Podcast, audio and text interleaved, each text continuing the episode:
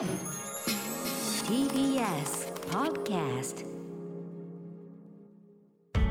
発信型ニュースプロジェクト。TBS ラディオ905-954おぎゅうえちき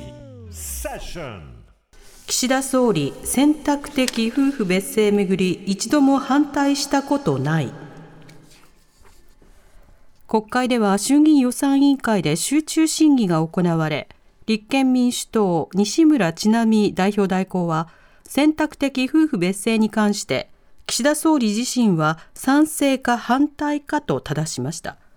これに対し岸田総理は私自身は一度も反対と申し上げたことはないと述べた上でこれは価値観や心に関わる問題であるからして議論が必要だということを申し上げているとして自民党を中心に行われている議論の行方を引き続き注視する考えを示しました。一方公明党中野博正議員は原発の60年を超える運転を可能とした原子力規制委員会の決定について一人の委員から反対意見が出たことに懸念を示しました。これに対し岸田総理は真摯に受け止め制度の趣旨について丁寧に説明したいとした上で制度見直しへの批判については安全性大前提ということに変わりはないと反論しています。昨夜性的マイノリティの当事者団体が法整備を訴え昨日夜 LGBTQ など性的マイノリティの当事者と関連団体が国会内で緊急集会を開き、国会提出が見送られたままの LGBT 理解増進法では不十分で差別の禁止を盛り込んだ新たな法整備を訴えました。この中で支援団体や当事者からは、理解増進法は具体的な差別に対処できない。当事者の困難を置き去りにしてお茶を濁さないでほしいという意見が上がりました。また当事者が生きやすくなるためにはもっと具体化をしてハラスメントを受けた時にもその法案法律自体が盾となるようなものにしない限り生きやすさにはつながらないと思うという切実な訴えがありました。さらに法案の文言で具体的に差別を明示することを求める意見も上がっています、うん、どう思いました？特にあの岸田さんのね私は反対したことはないんだと、まあ、選択的夫妻別姓制夫婦別姓制についてそうおっしゃってるんですけれども岸田さんあの南部さんどうですか？こうニュース読みながら、うん、ここ価値観や心に関わる問題であるからして、うん、議論が必要だということを申し上げているというふうに、うん、議論議論っていつも出てくるんですけど、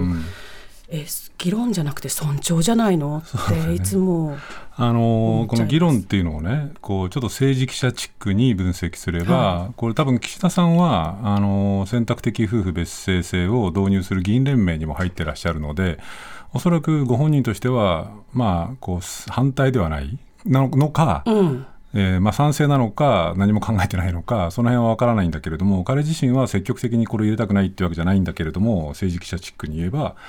声高で党内で与党内で反対を言っている人たちがいて、その人たちが、まあ、こうかなり力を持っているので、えー、彼自身政権運営上なかなかそれにこう抗えないので議論をしましょうと。こういうことなんでしょう。でねこの問題ってその選択的夫婦別姓それからもう一つその今南部さんがニュースを読んでくださったそのジェンダーの問題と、はい、それから LGBTQ の問題っていうのが、これ大前提として、まあ、これはあのチキ君なんかも言ってると思うけれども、はい、そもそもその望む人たちがするだけで、えー、他の人たちはこれまで通り同性にしたければするわけですよね。でそれからその LGBTQ にしても性的少数者にしても同性婚にしても望む人たちがこう同性で婚姻関係になるだけで別に今まで通り性婚にしたい人たち、まあ、多数派の人たちはすればいいわけですよ。変わらないんですよね何も変わらない、うん、だからまさにその岸田さんがおっしゃった社会が変わってしまうっていうのはそんなことないですよと。あの SNS なんかではそのかなりシェアされてるけれどもニュージーランドでね、はい、その有名な演説をされた議員の方がいて、うんはい、安心してくださいと、うん、何も変わらないんですよと、うん、生意気な娘は相変わらず生意気なんですよみたいなことをユーモア交えて演説したけども変わらないんだけれども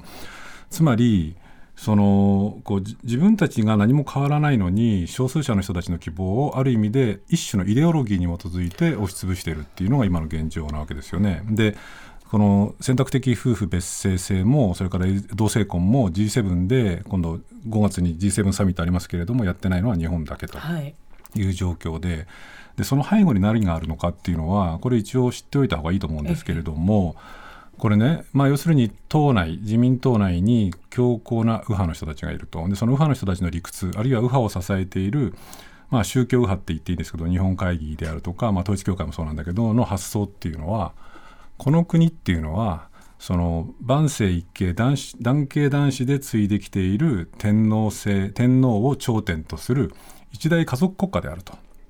でその家族国家の部品一つ一つの部品っていうのは何かって言えば家父長制をに基づくそのこうかあの家であると家庭であるということがあってだからその選択的夫婦別姓とか同性婚とかっていうものを例外に的でも認めてしまうとこのそのまあいいわば国体というかね。が壊れてしまうと。だから断固認められないと。いうことなんですよ。でそういうこうバックボーンがあった上で、例えば生産性がないとかね、はい。あるいはそのなんていうのかなこう社会を壊すとかみたいなことを言ってるんだけれども、だからねでもこの問題ってそういうその人たちが反対するが上に実を言うと選択的夫婦別姓とかジェンダーの問題とかそれからその性的少数者 LGBTQ の問題だけではなくて他のところにも実はすごい影響があってね、例えば、まあ、そのこれはそのジェンダーの問題にも関わってくるんだけど子ども家庭庁っていうのがもともと子ども庁だったのがなんで家庭が入ったんですかって言えばこれもそういう人たちの意向。